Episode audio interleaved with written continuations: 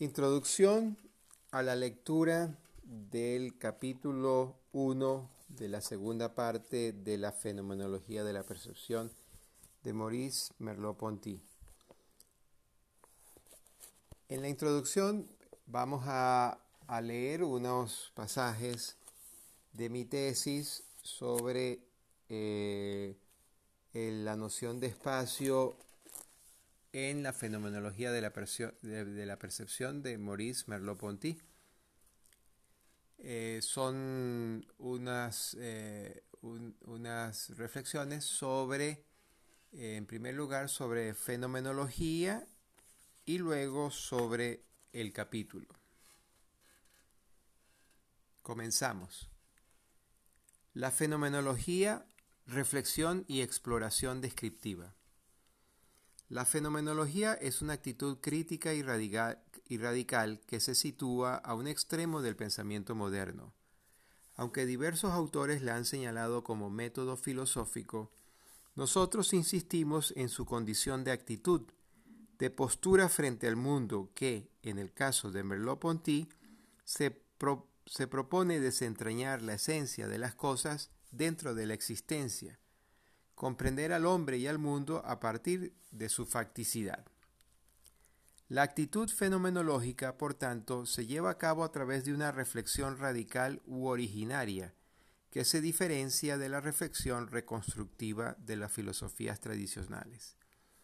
La reflexión fenomenológica, según Lyotard, es, y cito, una recuperación descriptiva de la vivencia, captada entonces como Gegenstand, para la conciencia actual del que describe. Fin de la cita. En el prólogo de la fenomenología de la percepción, Merleau-Ponty anuncia la consigna husserliana a la cual se adherirá. selbst, volver a las cosas mismas. Pero para volver a las cosas mismas es preciso describir, es decir, colocarse en una situación actual cara a cara con el fenómeno, despojada de prejuicios y teorías deterministas. Se trata de describir, dice Merleau-Ponty, no de explicar ni analizar.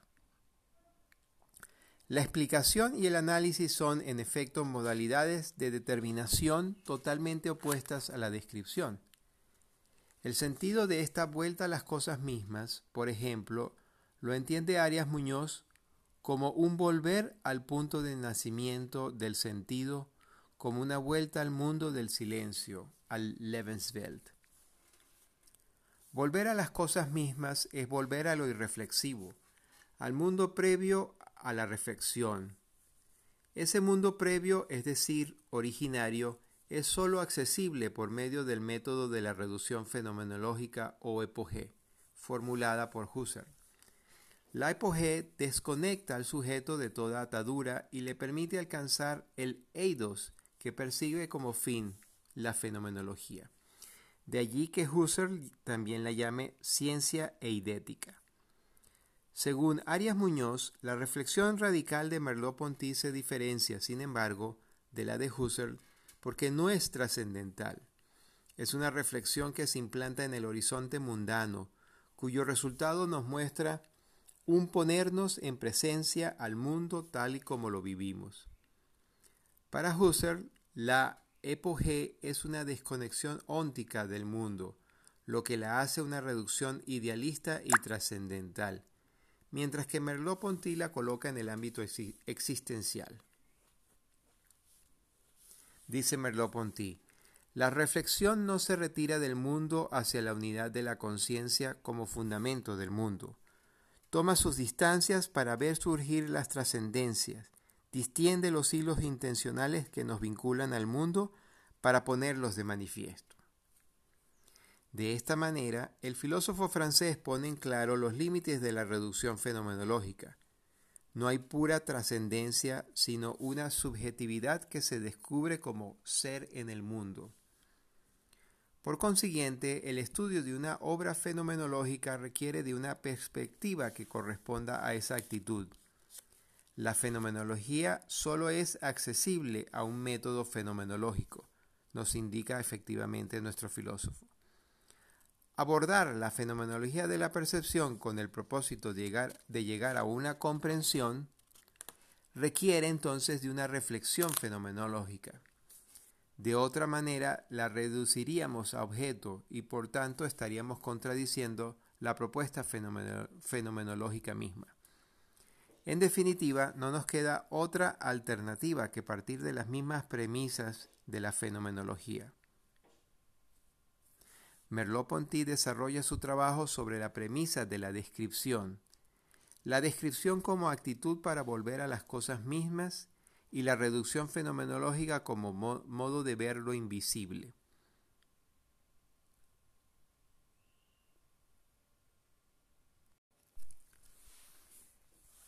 En cuanto al capítulo que nos interesa, el sentir, esto está ubicado eh, dentro de lo que se llama el mundo como llegada de la percepción y el sentir como preámbulo al mundo.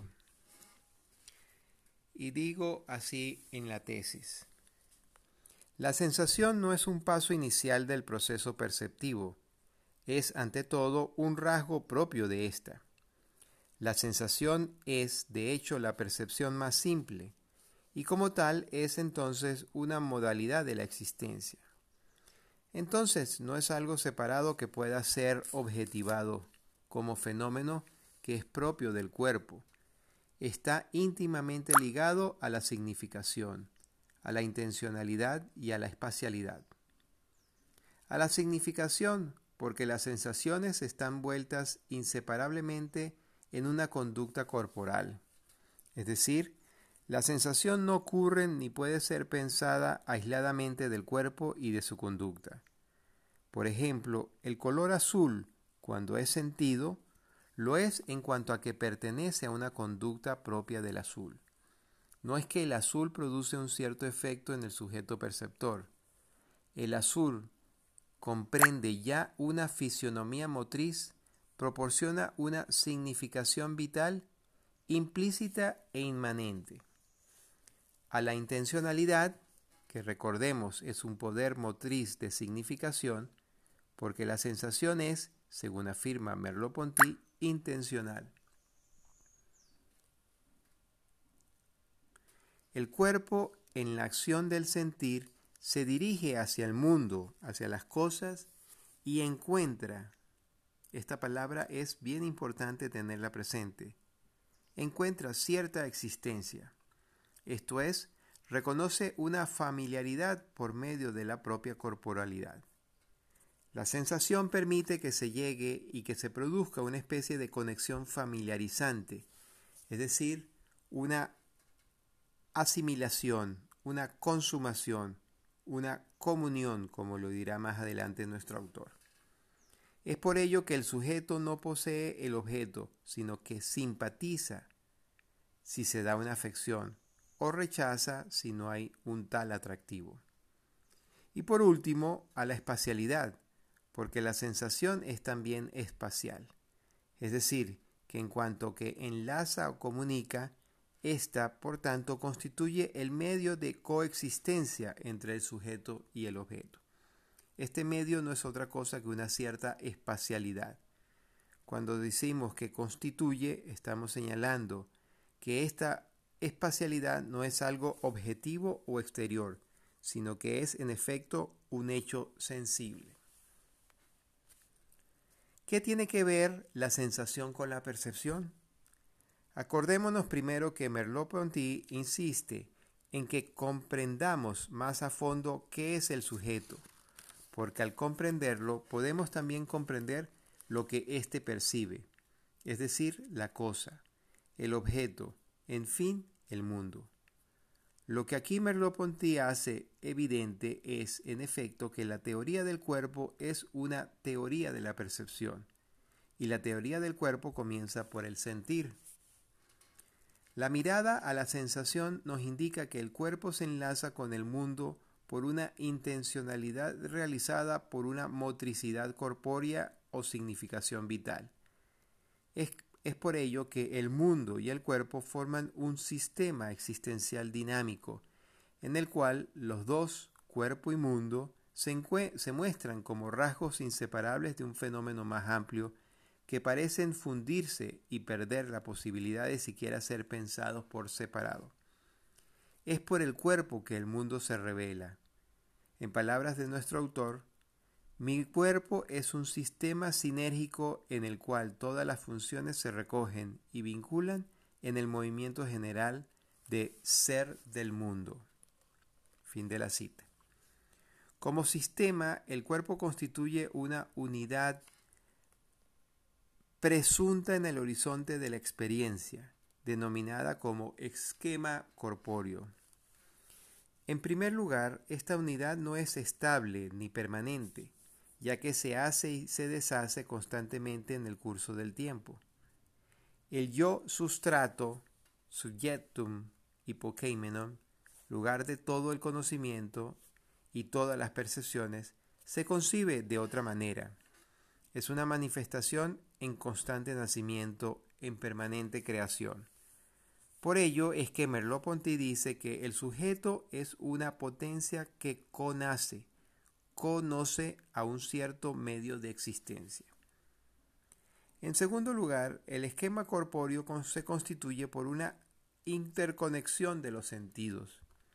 Todos los, los sentidos actúan como una gestalt, por último, la unidad es dinámica, está fundada por el movimiento intencional. Entonces el cuerpo se transforma en un instrumento dinámico y vital que a su vez utiliza sus partes como simbólica general del mundo. Ahora bien, esta unidad corporal está atascada en el mundo y es por este hecho que podemos comprenderlo. La coexistencia entre el sensor y lo sensible se da como una especie de mecanismo unificante, como el de la visión binocular. El cuerpo se abre a la estructura de las cosas, y en esta dinámica el objeto mundano queda pues apresado por el cuerpo, atascado en el cuerpo, en su plena presencia carnal.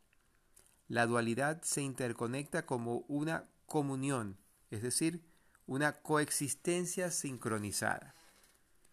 Por consiguiente, el sentir es una modalidad de la interrelación sujeto y mundo a través del cuerpo. Es por ello que Merleau-Ponty hace uso de la expresión de Herder.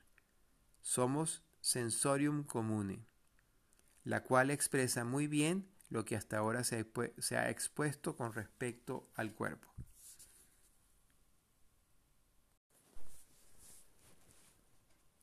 Preámbulo Página 219. El propio cuerpo está en el mundo como el corazón en el organismo.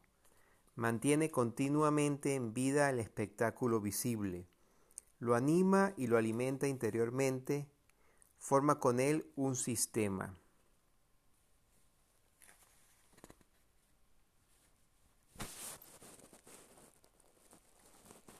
Página 220. Ah, más abajo de la, mitad, de la mitad. El análisis reflexivo sustituye la existencia absoluta del objeto con el pensamiento de un objeto absoluto y al querer sobrevalorar el objeto, pensarlo sin punto de vista, destruye su estructura interna. Si se da para mí un cubo de seis lados iguales, y si puedo llegar al objeto, no es que lo constituya desde el interior, es que me sumerjo en la espesura del mundo por la experiencia perceptiva.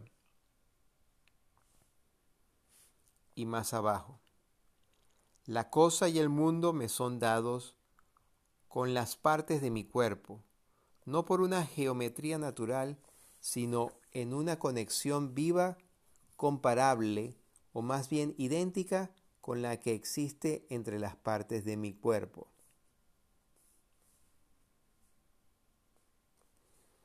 Página 221 a mitad de página. La síntesis del objeto se hace aquí, pues, a través de la síntesis del propio cuerpo. Es su réplica o correlato, y es literalmente lo mismo percibir una sola bola y disponer de los dos dedos como de un órgano único.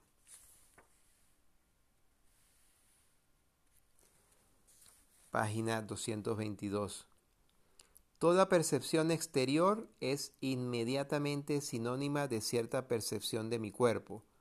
Como toda percepción de mi cuerpo se explicita en el lenguaje de la percepción exterior. La teoría del esquema corpóreo es implícitamente una teoría de la percepción. Comentario.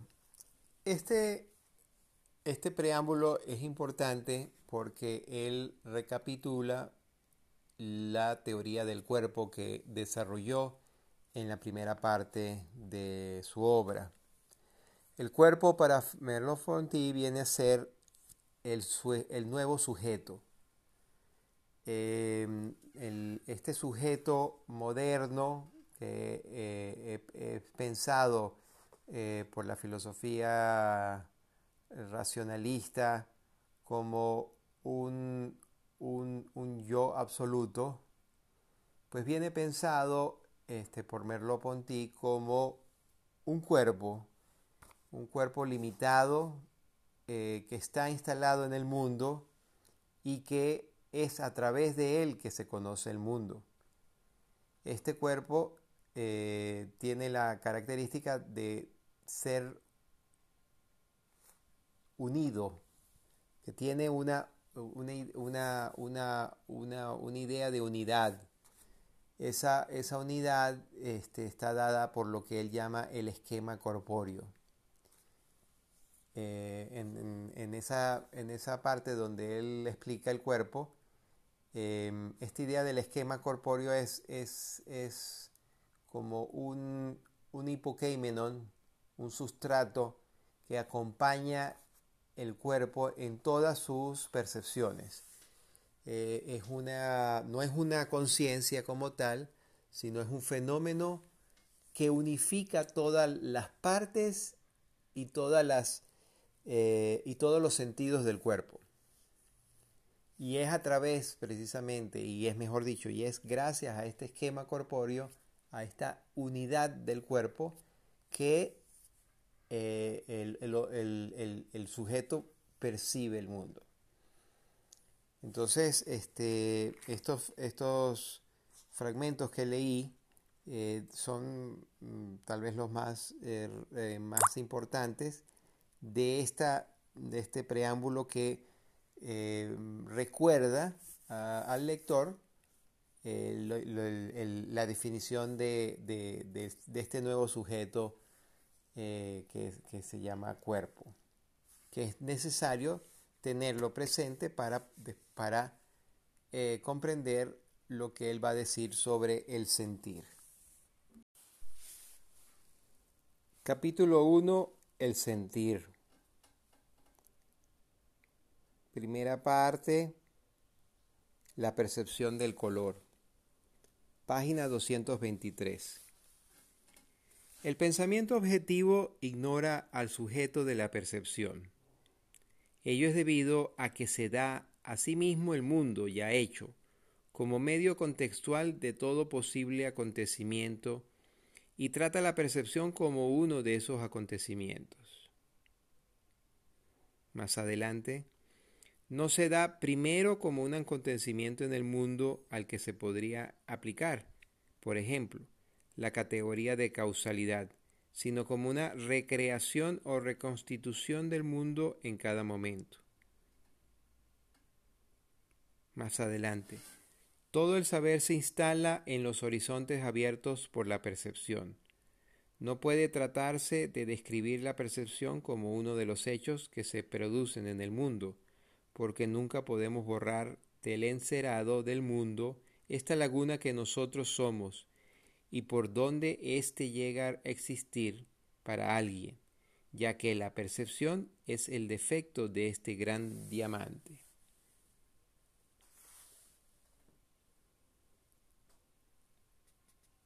Página 224, mitad de la página.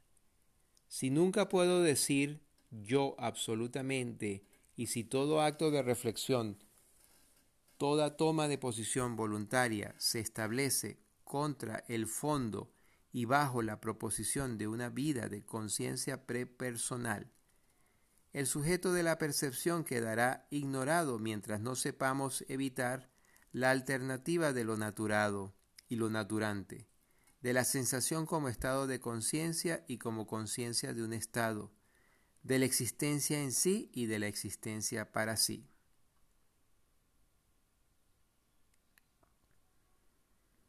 Más adelante, en verdad, cada una de las pretendidas cualidades, el rojo, el azul, el color, el sonido, está inserta en una cierta conducta.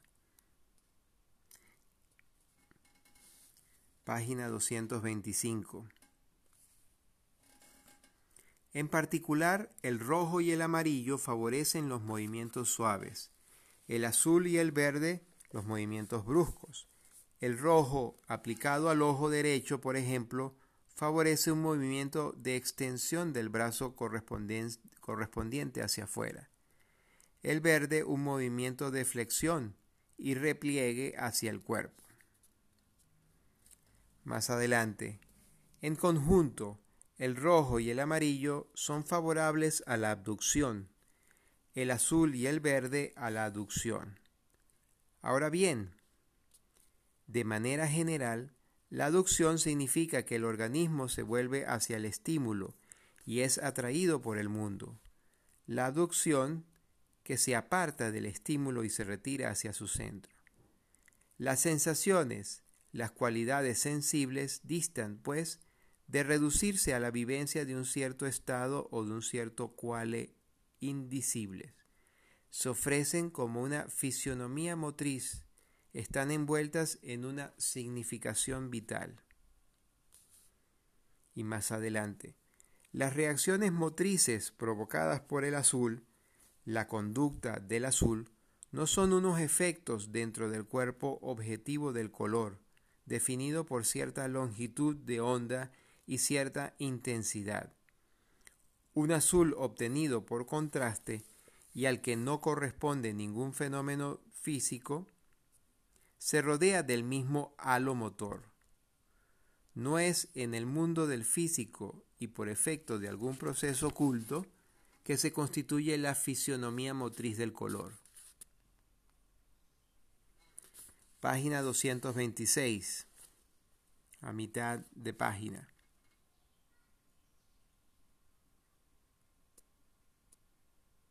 El azul es lo que solicita de mí cierta manera de mirar lo que se deja palpar por un movimiento definido de mi mirada.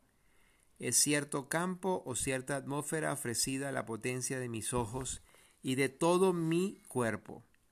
Aquí la experiencia del color confirma y hace comprender las correlaciones establecidas por la psicología inductiva. Más adelante, de manera general, tenemos por un lado con el rojo y el amarillo la experiencia de un desgajamiento, de un movimiento que se aleja del centro. Por el otro, con el azul y el verde, el del descanso y la concentración. Podemos poner al descubierto, utilizando estímulos débiles o breves, el fondo vegetativo y motor, la significación vital de las cualidades. El color, antes de ser visto, se anuncia por la experiencia de una cierta actitud del cuerpo que sólo a él conviene y que lo determina con precisión. Hay como un desliz de arriba abajo en mi cuerpo. Luego no puede ser verde, tiene que ser azul. Pero a decir, verdad no veo azul, dice un individuo. Y otro, he apretado los dientes, con eso sé que es amarillo. Si paulatinamente se hace crecer un estímulo luminoso a partir de un valor subliminal, se produce primero la experiencia de una cierta disposición del cuerpo y súbitamente la sensación prosigue y se propaga en el dominio visual. Página 227. Un poco más arriba de la mitad.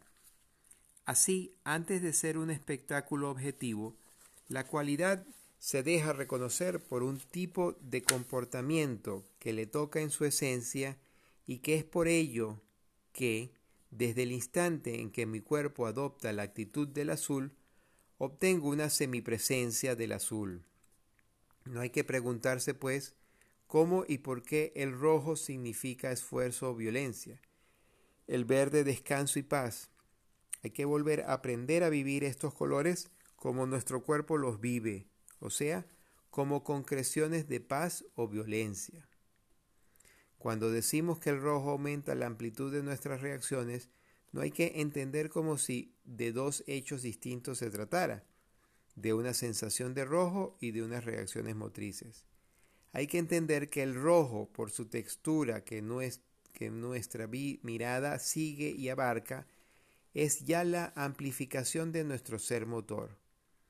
El sujeto de la sensación no es ni un pensador que nota una cualidad, ni un medio inerte por ella afectado o modificado. Es una potencia que conace, conoce a un cierto medio de existencia y se sincroniza con él. Y más abajo, del mismo modo presto yo oídos o miro en la expectativa de una sensación, y de pronto lo sensible coge mi oído y mi mirada, entrego una parte de mi cuerpo o incluso todo mi cuerpo a esta manera de vibrar y llenar el espacio que es el azul o el rojo, como el sacramento no sólo simboliza bajo unas especies sensibles una operación de la gracia, sino que es además la presencia real de Dios, la hace residir en un fragmento de espacio y la comunica a cuantos comen el pan consagrado si están interiormente preparados. Asimismo, lo sensible no solamente tiene una significación motriz y vital, sino que no es más que cierta manera de ser del mundo, que nos propone desde un punto del espacio que nuestro cuerpo recoge y asume si es capaz de hacerlo, y la sensación es literalmente una comunión. Comentario. Es importante recordar que eh, la metodología que sigue Merleau-Ponty en, este, en esta obra como explicaba anteriormente, es que él eh, toma, recoge de, la, de, las investigaciones psicológicas hechas ah, en la primera mitad del siglo XX eh, y algunas incluso un poco anteriores, este, él recoge los, los resultados eh, y él hace una crítica eh, del pensamiento racionalista y, del pensamiento eh, empirista que no han llegado a entender bien eh, la, percepción y no han llegado a entender el, fondo de, los resultados de estos experimentos.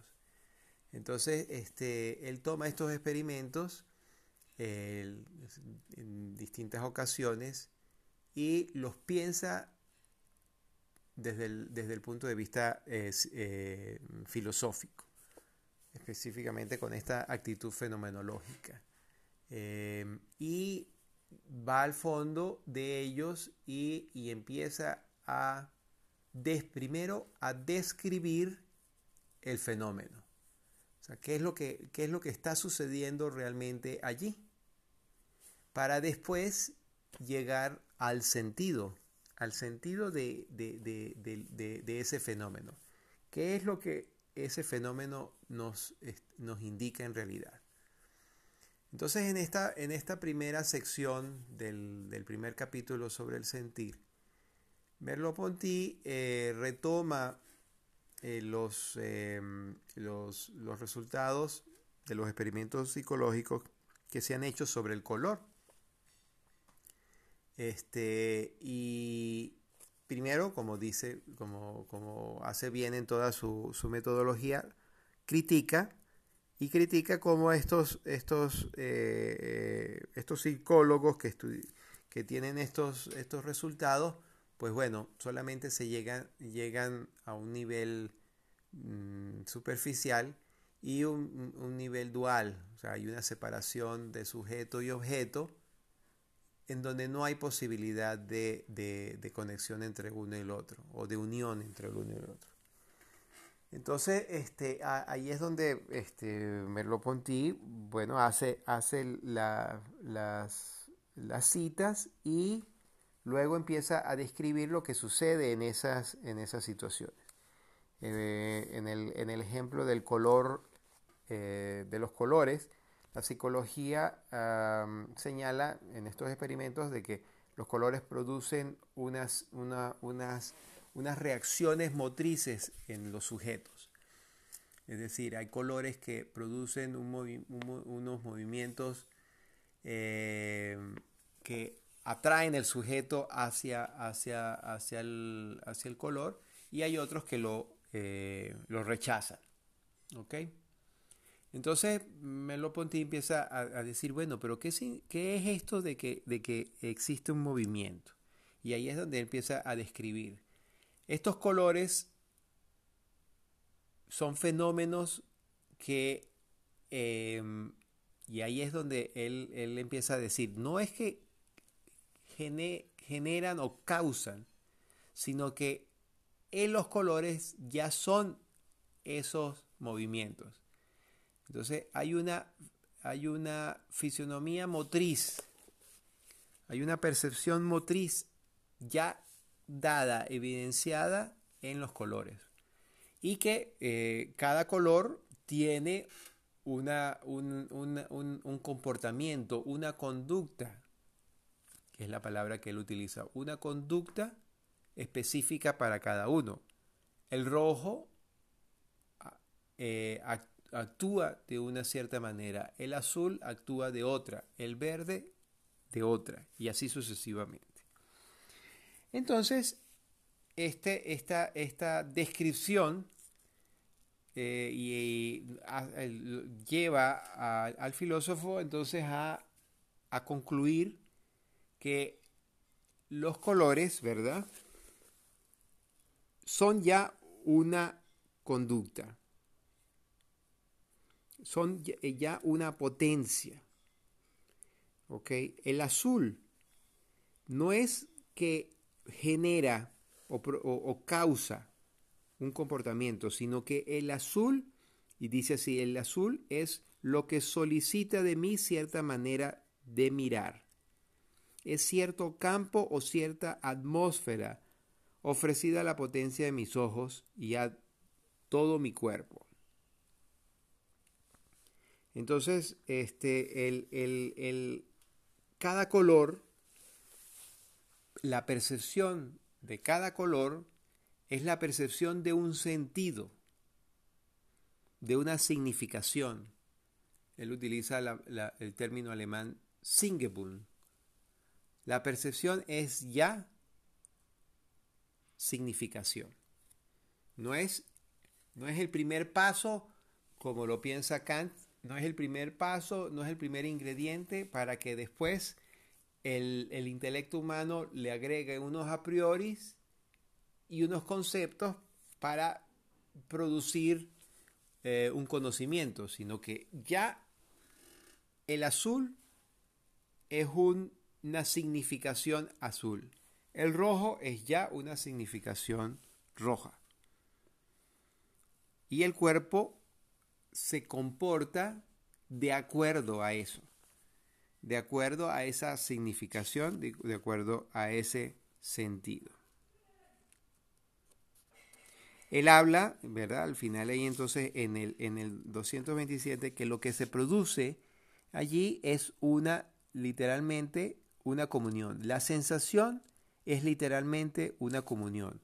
Una comunión entre el sujeto y el objeto entre el, perceptor y lo percibido. No hay una vinculación o una causalidad, sino que existe ya en, ese, en, el, en el momento perceptivo una fusión. Y la palabra comunión es, es, es vital. es una comunión de sentido, una comunión de significación. Y es lo que los colores nos evidencian. Segunda sección, la intencionalidad. Página 229.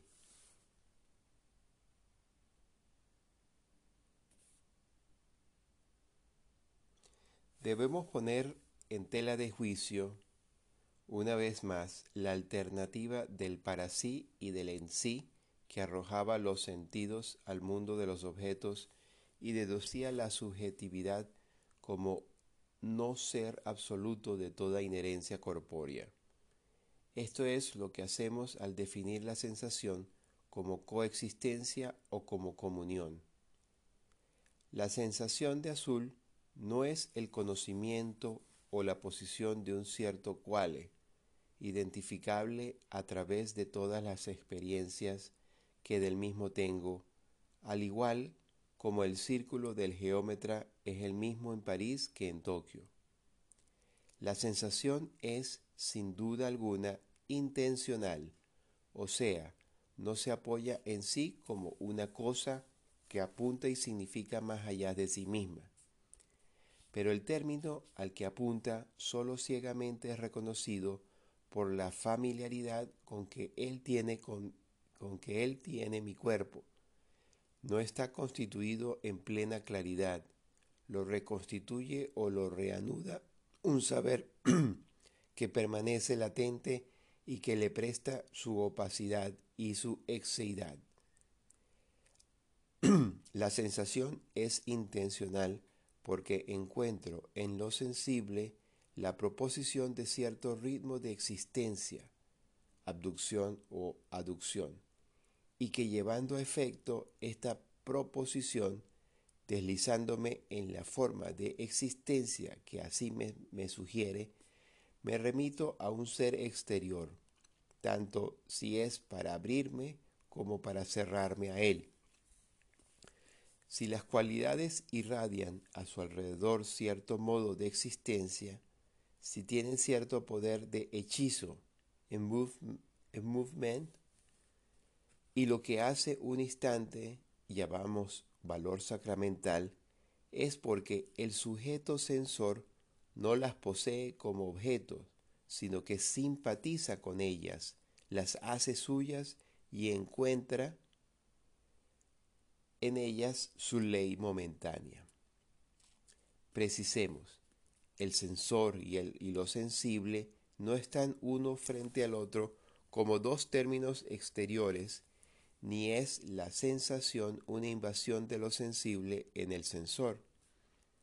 Es mi mirada lo que subtiende el color, es el movimiento de mi mano lo que subtiende la forma del objeto, o mejor, mi mirada se acopla con el color, mi mano con lo duro y lo blando, y en este intercambio entre el sujeto y la sensación y lo sensible, no puede decirse que el uno actúe y el otro sufra, que uno sea el agente y el otro el paciente, que uno dé sentido al otro. Sin la exploración de mi mirada o de mi mano, y antes de que mi cuerpo sincronice con él, lo sensible no pasa de ser una vaga solicitación. Si un sujeto trata de experimentar un color determinado, por ejemplo el azul, pero queriendo dar a su cuerpo la actitud que conviene para el rojo, el resultado será una lucha interior, una especie de espasmo que cesará en cuanto el sujeto adopte la actitud corpórea correspondiente en cuanto el sujeto adopte la actitud corpórea correspondiente al azul. Así, un sensible a punto de ser sentido plantea a mi cuerpo una especie de problema confuso. Más, adelante, lo sensible me devuelve aquello que le presté, pero que yo había recibido ya de él. Yo que contemplo el azul del cielo, no soy ante el mismo un sujeto acósmico, no lo poseo en pensamiento, no despliego ante el mismo una idea del azul que me daría su secreto. Me abandono a él, me sumerjo en este misterio, él se piensa en mí, yo soy el cielo que se aúna, se recoge y se puede existir para sí. Mi conciencia queda atascada en este azul ilimitado. Luego pasemos a página 241 y, en la parte de arriba superior.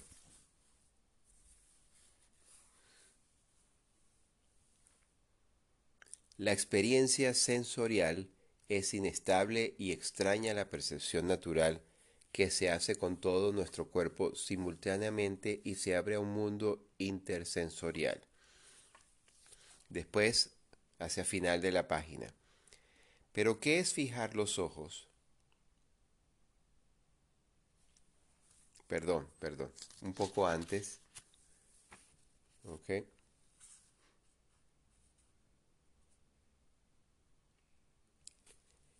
Estoy sentado en mi habitación y contemplo las hojas de papel blanco encima de la mesa, unas iluminadas por la ventana, otras en la sombra. Si no analizo mi percepción y me limito al espectáculo global, diré que todas las hojas de papel me aparecen igualmente blancas. Sin embargo, algunas de ellas están a la sombra, a la sombra de la pared, ¿cómo no serían menos blancas que las demás? Me pongo a mirarlas mejor. Fijo en ellas mi mirada. Eso es, limito mi campo visual. Incluso puedo observarlas a través de una caja de cerillas que las separa del resto del campo o a través de una pantalla de reducción como una ventanilla en medio en medio. Tanto si utilizo uno de esos dispositivos como si me contento en observar a simple vista, pero en actitud analítica, el aspecto de las hojas cambia.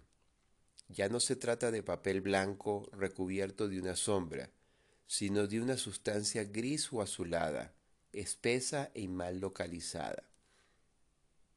Si considero una vez más el conjunto del espectáculo, observo que las hojas cubiertas de sombra no eran nunca no eran, nunca han sido idénticas a las hojas iluminadas, sin ser, por otra parte, diferentes de las mismas. La blancura, la blancura del papel cubierto de sombra no se deja clasificar con precisión con la serie negro-blanco. No era ninguna cualidad definida, e hice aparecer la cualidad fijando mis ojos en una porción del campo visual. Entonces, y sólo entonces, me he encontrado en presencia de cierto cuale en el que se atasca mi mirada. Pero, ¿qué es fijar los ojos?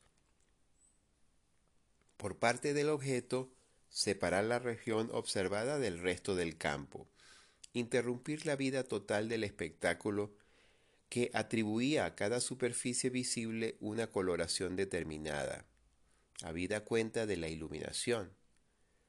Por parte del sujeto, es sustituir a la visión global en la que nuestra mirada se presta a todo el espectáculo y se deja invadir por el mismo. Una observación, eso es, una visión local que aquel gobierna a su guisa. La cualidad sensible, lejos de ser coextensiva con la percepción, es el producto particular de una actitud de curiosidad o de observación. Aparece cuando, en lugar de abandonar toda mi mirada al mundo, me vuelvo hacia esta mirada, hasta esta misma mirada y me pregunto, ¿qué es lo que exactamente veo? No figura en el, en el comercio natural de mi visión con el mundo. Es la respuesta a una pregunta de mi mirada el resultado de una visión segunda o crítica que intenta conocerse en su particularidad, de una atención a la, a la visualidad pura. que yo ejerzo o cuando temo haberme equivocado o cuando quiero emprender un estudio científico con la visión. Esta actitud hace desaparecer el espectáculo. Los colores que veo a través de la pantalla de reducción o los que el pintor obtiene a base de guiñar los ojos no son colores objeto, el color de las paredes o el color del papel, sino regiones coloreadas, no sin espesura y todas vagamente localizadas en un mismo plano ficticio.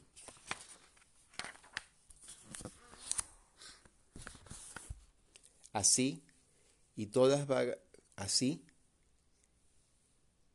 se da una actitud natural de la visión en la que hago causa común con mi mirada y me entrego a través de ella al espectáculo.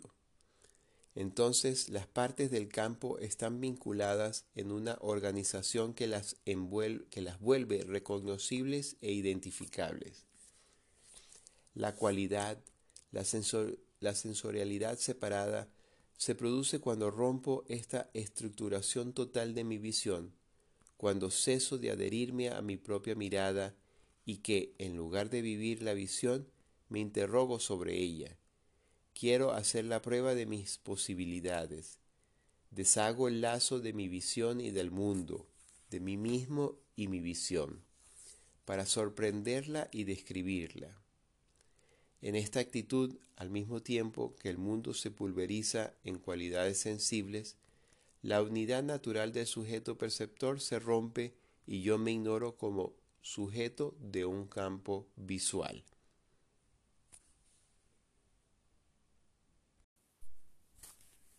Comentario. Entonces la, sensorialidad es intencional, nos dice Merleau-Ponty. ¿Qué significa esto? De que el, acto de sentir no se da de manera eh, inerte. Eh, no es, eh, no es que el, el estímulo afecta el sentido y o el sentido capta el, estímulo, sino que hay una hay un vínculo de familiaridad que se da en el, en el sentido y se, se, da de manera natural, en lo que llama Merleau-Ponty en la, en la actitud natural. Dentro del espectáculo general en el cual eh, estamos eh, en el cual vivimos, en el cual existimos, el, fenómeno de la percepción se da eh, en, en situaciones como la que él describe que utilizamos algún dispositivo para separar de todo el espectáculo aquello que vemos aquello que sentimos en particular. Ese separar de la generalidad es lo que podríamos llamar poner atención, ver con detenimiento, sentir con, con particularidad. Es básicamente en lo que consiste la intencionalidad. Yo me dirijo hacia el objeto en cuanto que ese objeto reclama de mí la atención. Entonces, este, eh, lo, lo, lo explica, esto se explica mejor en el ejemplo de las hojas blancas que están encima de la mesa y que yo observo. Vemos que este, eh, en esas hojas este, algunas que están bajo la sombra y otras que están iluminadas, pues hay una diferencia eh, de color. Analíticamente lo vemos así, ¿verdad? Hay unas hojas que están sombreadas, que tienen un, un grisáceo azul, azuloso, y las hojas blancas que caen bajo los rayos de la luz son totalmente blancas. este, nosotros reconocemos que ambas, ambas situaciones, que ambas hojas, las hojas que están bajo la sombra y las hojas que están iluminadas son las mismas, son del mismo blanco. Sin embargo, la diferencia, ¿verdad? La diferencia está en primero en que nuestros ojos fijan la mirada, ¿verdad? La eh, disciernen y eh, fija la figura sobre el fondo. Hay una, hay una, eh, hay una interrelación, ¿verdad? Entre el, el, objeto sentido y el objeto y el sujeto perceptivo. ¿Ok? Ahora, y luego, ese, ese, ese, mm, ese acto, ¿verdad? Se da porque el, sujeto, dice, dice Merleau-Ponty, presta la mirada a, este espectáculo que está eh, reclamándole, reclamándole. O sea, las, estas hojas de papel son vistas no de manera pasiva, inerte, sino porque ellas reclaman la mirada del sujeto y el sujeto va hacia, hacia, hacia, estas hojas blancas, ¿verdad? Es, eh, es una actitud de curiosidad, observación, lo que hace que yo realmente vea aquello. Es un comercio natural de mi visión con el mundo. Es una respuesta a una pregunta de mi mirada.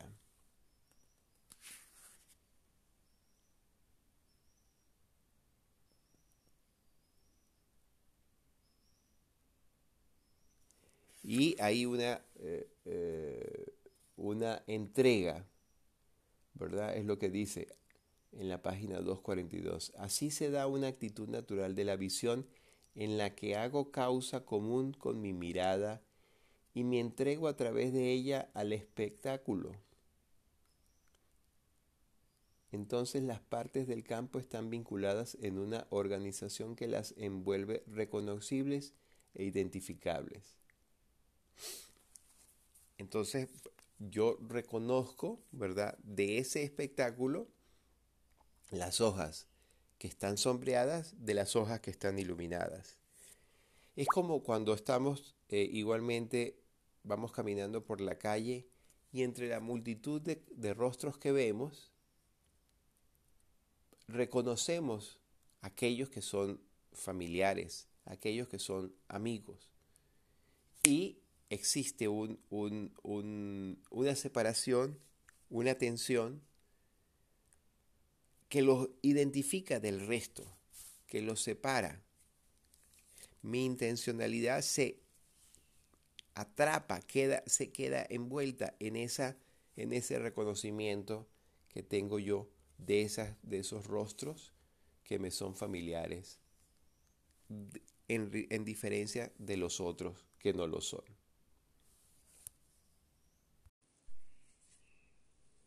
Tercera sección la experiencia, la espacialidad. Vamos entonces a página 234, al final. Comenzamos leyendo.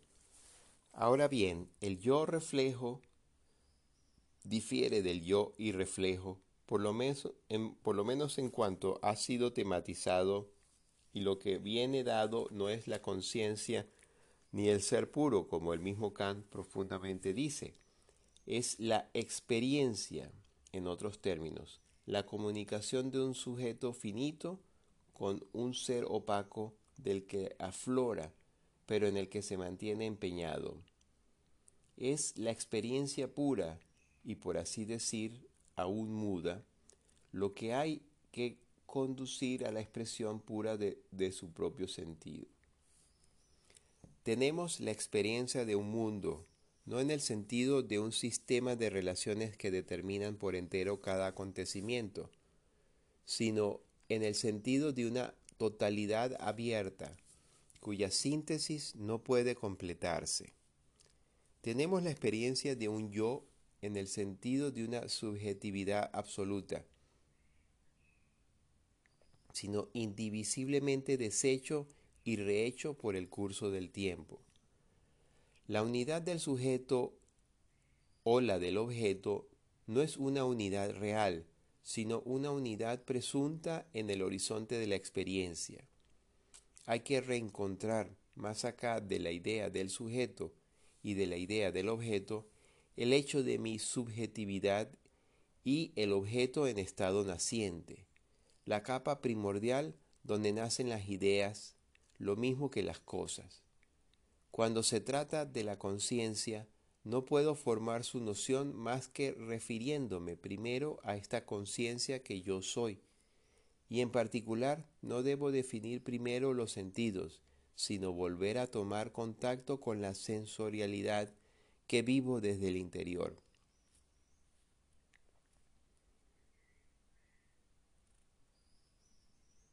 Y bueno, más adelante dice, no debemos pues seguir a Kant en su deducción de un espacio único. El espacio único es la condición sin la cual no puede pensarse la plenitud de la objetividad. Y verdad es que si intento tematizar varios espacios, estos se reducen a la unidad, cada uno hallándose en cierta relación de posición con los demás, y por ende no formando más que uno con ello.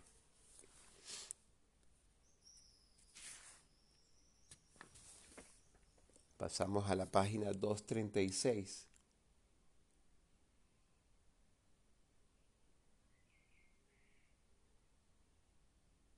Allí eh, a mitad de página dice, la unidad de los sentidos que pasaba por verdad a priori no es más que la expresión formal de una contingencia fundamental, el hecho de que somos del mundo. La diversidad de los sentidos que pasaba por ser un dato a posteriori, la forma concreta que ésta toma en un sujeto humano inclusive, aparece como necesaria a este mundo, eso es, al único mundo que podamos pensar en consecuencia. Se vuelve pues una verdad a priori. Toda sensación es espacial y nos hemos alineado a esta tesis no porque la cualidad como objeto no pueda pensarse más que en el espacio, sino porque como contacto primordial con el ser, como reanudación por parte del sujeto sensor de una forma de existencia indicada por lo sensible, como coexistencia del sensor y lo sensible. Es ella misma constitutiva de un medio de coexistencia, eso es, de un espacio.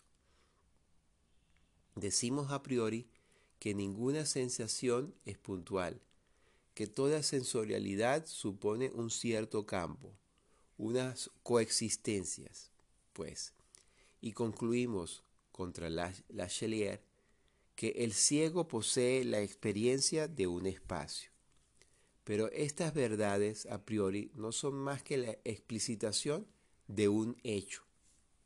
El hecho de la experiencia sensorial como reanudación de una forma de existencia.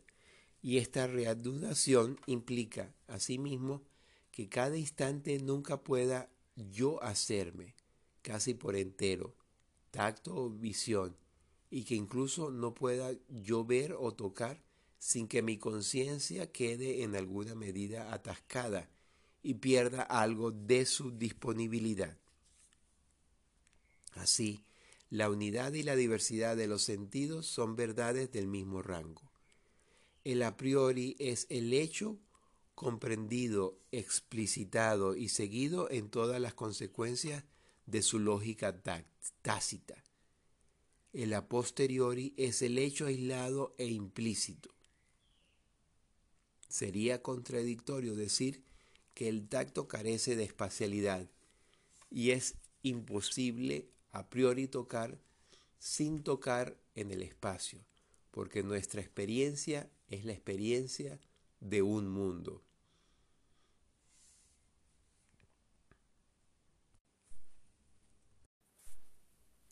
Comentario. Entonces, siguiendo esta secuencia de, eh, la, de la significación, de la intencionalidad, llegamos a la de la espacialidad, eh, que empieza explicándose por lo, que es la experiencia. Entonces, el, el modo en que eh, sentimos, en que la sensorialidad se hace eh, efectiva, es a través de la experiencia. Y no, y no la experiencia abstracta, aislada eh, en nuestro intelecto, sino es la experiencia de un mundo. Es, y esta experiencia no es una experiencia no es, una, no es un fenómeno acabado, sino es un fenómeno que está abierto, constantemente haciéndose y rehaciendo. Entonces, eh, eh, no, no, se da como una, como una experiencia absoluta, sino siempre en constante eh, en, constante puesta, puesta en escena.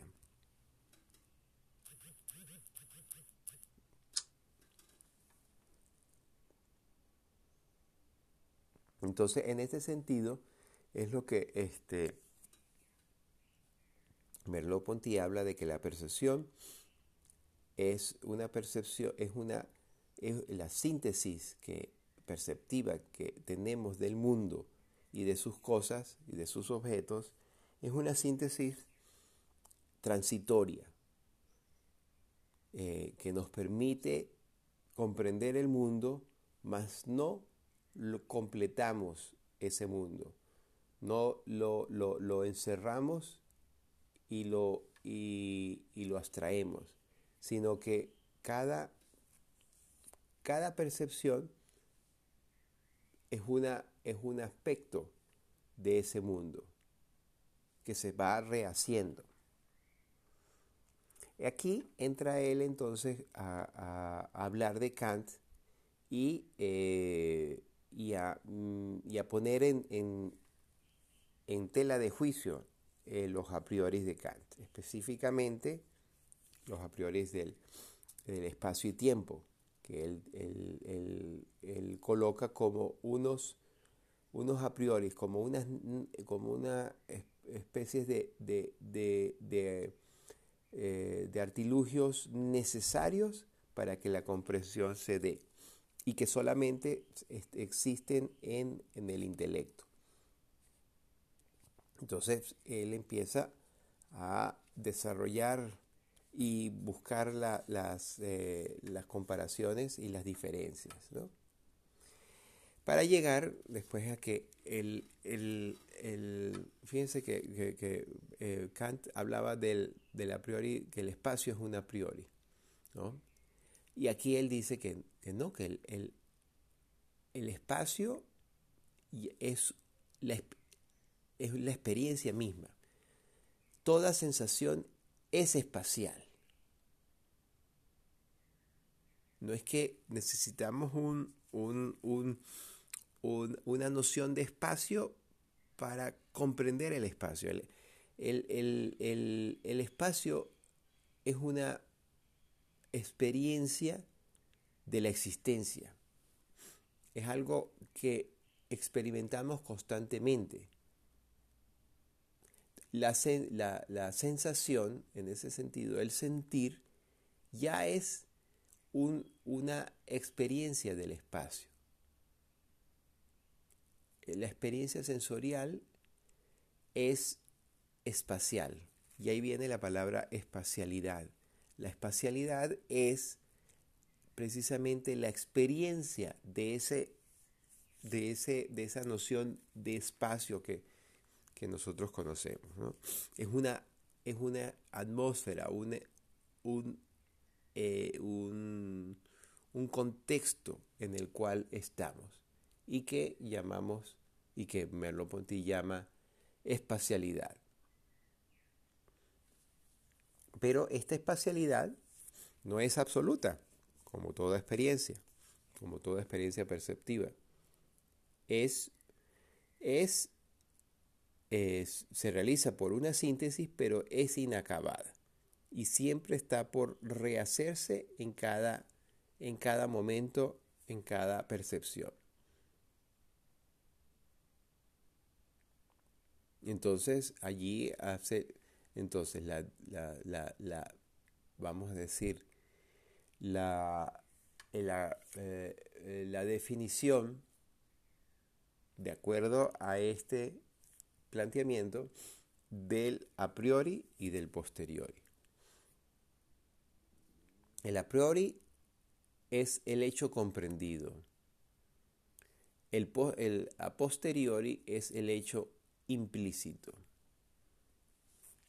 Y con esto, él cierra su diferencia, pero a la vez su eh, continuidad con el pensamiento kantiano.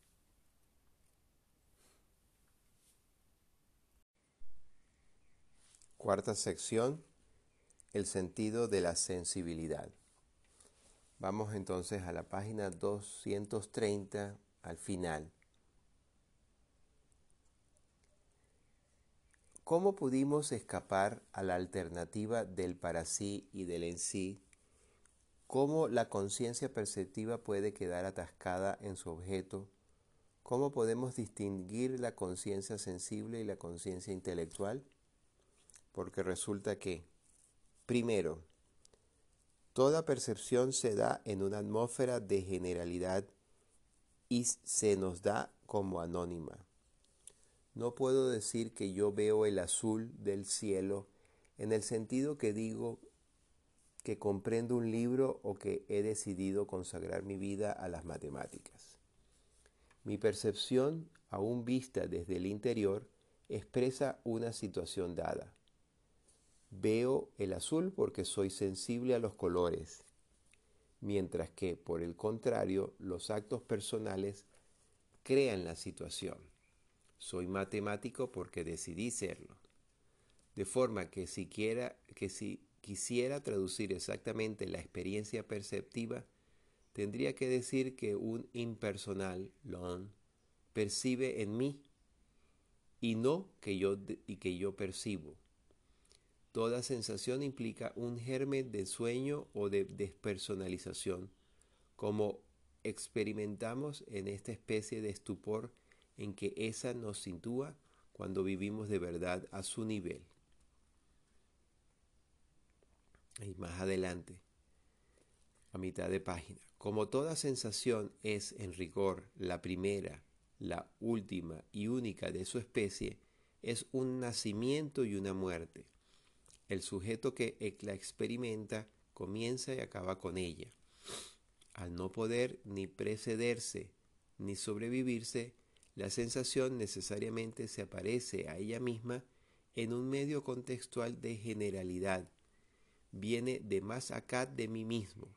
Depende de una sensibilidad que la precedió y que la sobrevivirá, al igual que mi nacimiento y mi muerte pertenecen a una natalidad y una mortalidad anónimas.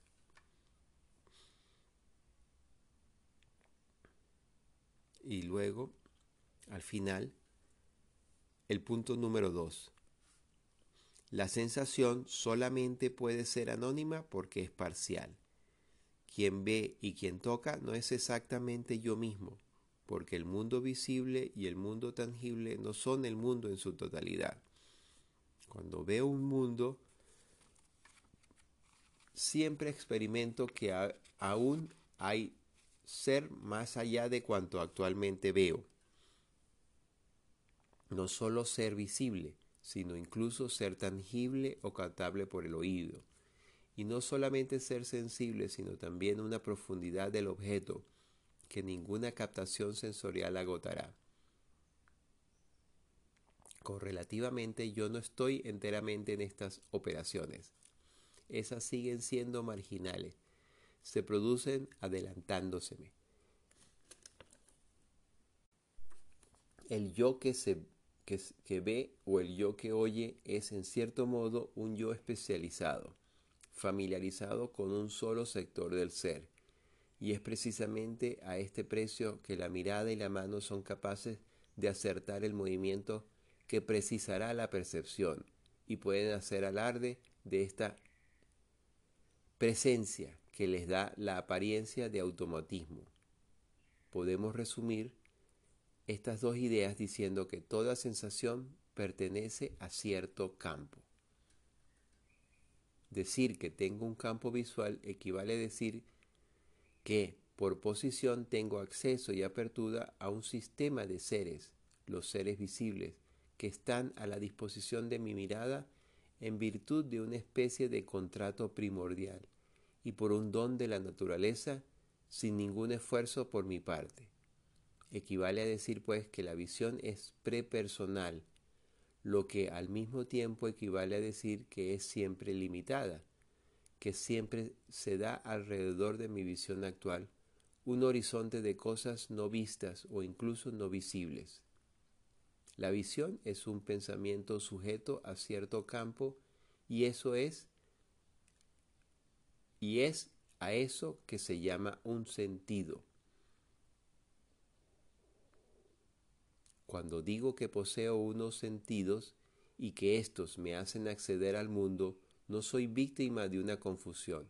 No mezclo el pensamiento causal con la reflexión. Expreso solamente esta verdad que se impone a una reflexión integral. La de ser capaz por connaturalidad de encontrar un sentido o ciertos aspectos del ser sin haberlo dado yo mismo por medio de una operación constitutiva. Pasemos a página 248. Al final, el objeto intersensorial es al objeto visual lo que el objeto visual es a las imágenes monoculares de la diplopia. Y los sentidos comunican en la percepción como los dos ojos colaboran en la visión. La visión de los sonidos o la, o la audición de los colores se realiza como se realiza la unidad de la mirada a través de dos ojos.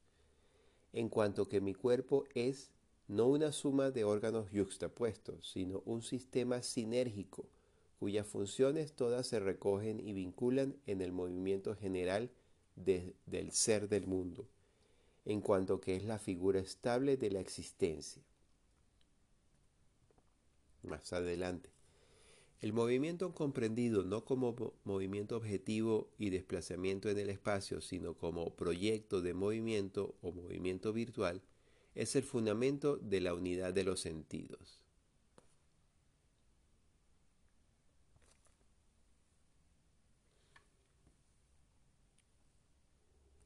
Al final de la página 249. Los sentidos se traducen el uno al otro sin necesidad de intérprete, se comprenden el uno al otro sin tener que pasar por la idea. Estas observaciones permiten dar todo su sentido a la palabra de Herder, el hombre es un sensorium comune, perpetuo, tocado ora de un lado, ora del otro. Con la noción de esquema corpóreo, no es únicamente la unidad del cuerpo lo que se describe de una, de una manera nueva, también a través de ella la unidad de los sentidos y la unidad del objeto. Mi cuerpo es el lugar, o mejor, la actualidad del fenómeno de expresión. En él la experiencia visual y la experiencia acústica, por ejemplo, están grávidas una de otra, y su valor expresivo funda la unidad antepredicativa del mundo percibido, y por ella la expresión verbal Darstellung y la significación intelectual, vedeten. Mi cuerpo es la textura común de todos los objetos y es, cuando menos, respecto del mundo percibido, el instrumento general de mi comprensión.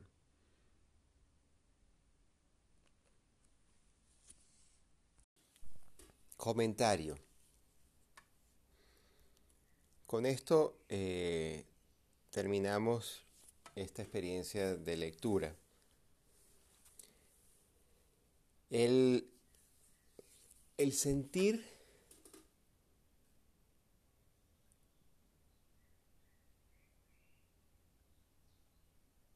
El sentir se da gracias a una unidad del sujeto.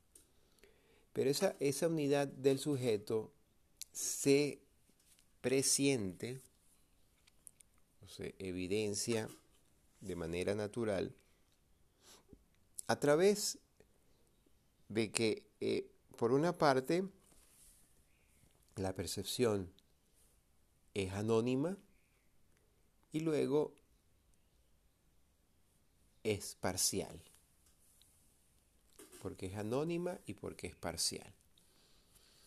¿No? Eh, eh, en este anonimato se presiente, se evidencia de que existe un sujeto, un sujeto anterior al acto de la percepción y anterior al mundo, así como el mundo es anterior al sujeto, de que este eh, em, de que esta experiencia, de que este fenómeno la realiza eh, una lo que, lo que él llama eh, como una presencia, una presencia que me antecede, una sensibilidad que está anterior a ella. ¿Ok? Y este, este, esta sensación, ¿verdad? Se da, eh, eh, es parcial porque, porque delimita el espectáculo general del mundo.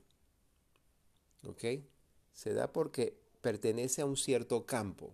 Hay una delimitación del mundo que a través como de este, de este dispositivo del cual hablaba anteriormente. Como una ventanita que se abre en el, en, el, mundo e identifica y separa aquello que, estamos eh, viendo o escuchando, lo separa del resto del mundo. Por eso se, se da en un, en un campo. Ahora, todo eso se da por el hecho de que eh, existe una unidad de los sentidos, una unidad eh, del, sujeto. Esa unidad es la que él utiliza la, la, la, frase de Herder, el hombre como sensorium comune, o sea, como una suma de sentidos. Merleau-Ponty anteriormente, en, el capítulo sobre, en la parte sobre el cuerpo, él habla de que eso, él lo llama esquema corpóreo. El esquema corpóreo es la unidad del cuerpo y la unidad de los sentidos a la vez. Es lo que eh, me permite que, en primer lugar, que los sentidos se comuniquen entre sí, la vista con el oído, con el tacto, con el gusto. Y todos ellos eh, actuando juntos, ¿verdad? Pues generan esta, esta, esta unidad. Pero además, o sea, el, el, sentido, el sentido aislado de los otros eh, viéndolo por separado, tiene un, comportamiento igualmente unitario. Entonces, este, es esto lo que me permite eh, eh, entrelazarme, siendo parte del mundo, me entrelazo con las, con las cosas de este mundo, con los objetos de este mundo. Entonces, aquí hay, eh, yo creo que esta, esta, este, este párrafo de la página 250 es fundamental, porque eh, resume toda esta teoría del cuerpo y teoría de la, de la sensibilidad, de la sensorialidad que viene planteando Merleau-Ponty. Eh, las, las cosas no, no las recojo de manera inerte, sino que las cosas del mundo, los objetos del mundo me reclaman. Él utiliza una palabra muy bella. Están grávidas. Los objetos están grávidos de sentido. Y yo los capturo porque voy hacia ellos. Aquí hay un, hay un movimiento, es el movimiento de la intencionalidad. Yo voy hacia el mundo porque el mundo me, me llama. Entonces hay, un, hay una, una, eh, una especie de, dualidad ¿no? que, que eh, Merleau-Ponty luego en otro en un escrito más, más posterior a, la fenomenología de la percepción este, hablará de una eh, dualidad que, se, que, que está presente en la percepción hay una dualidad de inmanencia y de trascendencia. Es como una especie de camino de dos, de dos sentidos que va.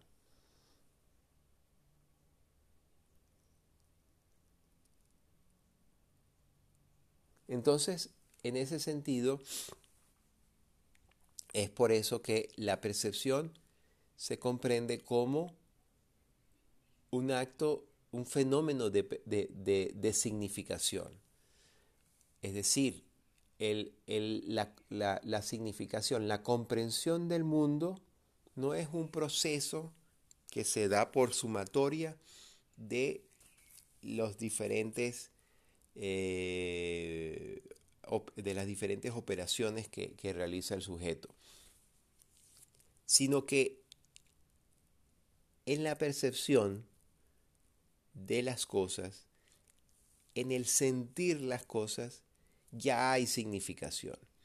Las cosas se manifiestan grávidas de sentido, grávidas de significación en el momento en que las percibimos. Y las percibimos no porque, eh, no por accidente, sino porque son así, porque nosotros estamos atascados en el mundo y el mundo nos reclama. Ciertas cosas nos reclaman nuestra atención para ser visto. Y ahí es donde surge la comprensión. Y era lo que decía yo en la clase. Y por eso es que traía eh, a, este curso la lectura de este, de este texto de Merleau-Ponty de la percepción, de la fenomenología de la percepción. Porque la, la, teoría, de la, la teoría de la percepción es la teoría del cuerpo que él plantea acá, es en realidad una teoría de la, de la comprensión, es una epistemología. Nosotros conocemos el mundo porque percibimos el mundo. Entonces, la percepción se vuelve el, no la ventana, sino el modo de coexistencia en el cual habitamos, en la cual somos seres del mundo. ¿Ok?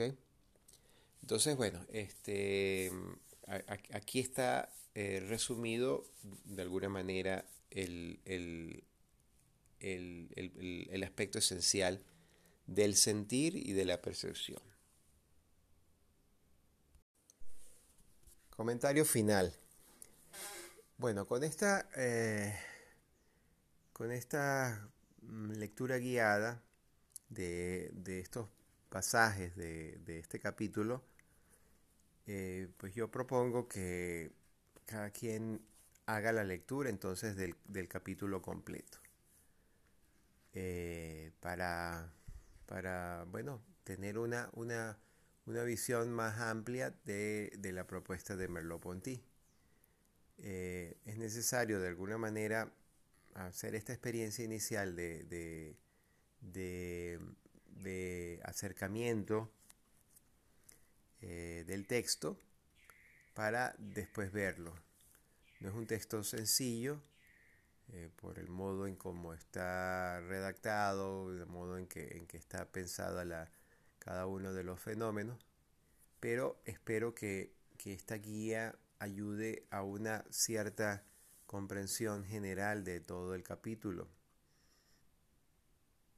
Que si alguno de ustedes decide escogerlo como trabajo eh, para desarrollar, pues evidentemente tiene que eh, realizar las, las, lecturas de, por lo menos de la primera parte del cuerpo para poder este, mm, comprender más a profundidad lo que aquí se dice en este, en este capítulo. Bueno, con esto damos concluido esta experiencia. Eh, espero que haya sido de utilidad para todos. Hasta luego.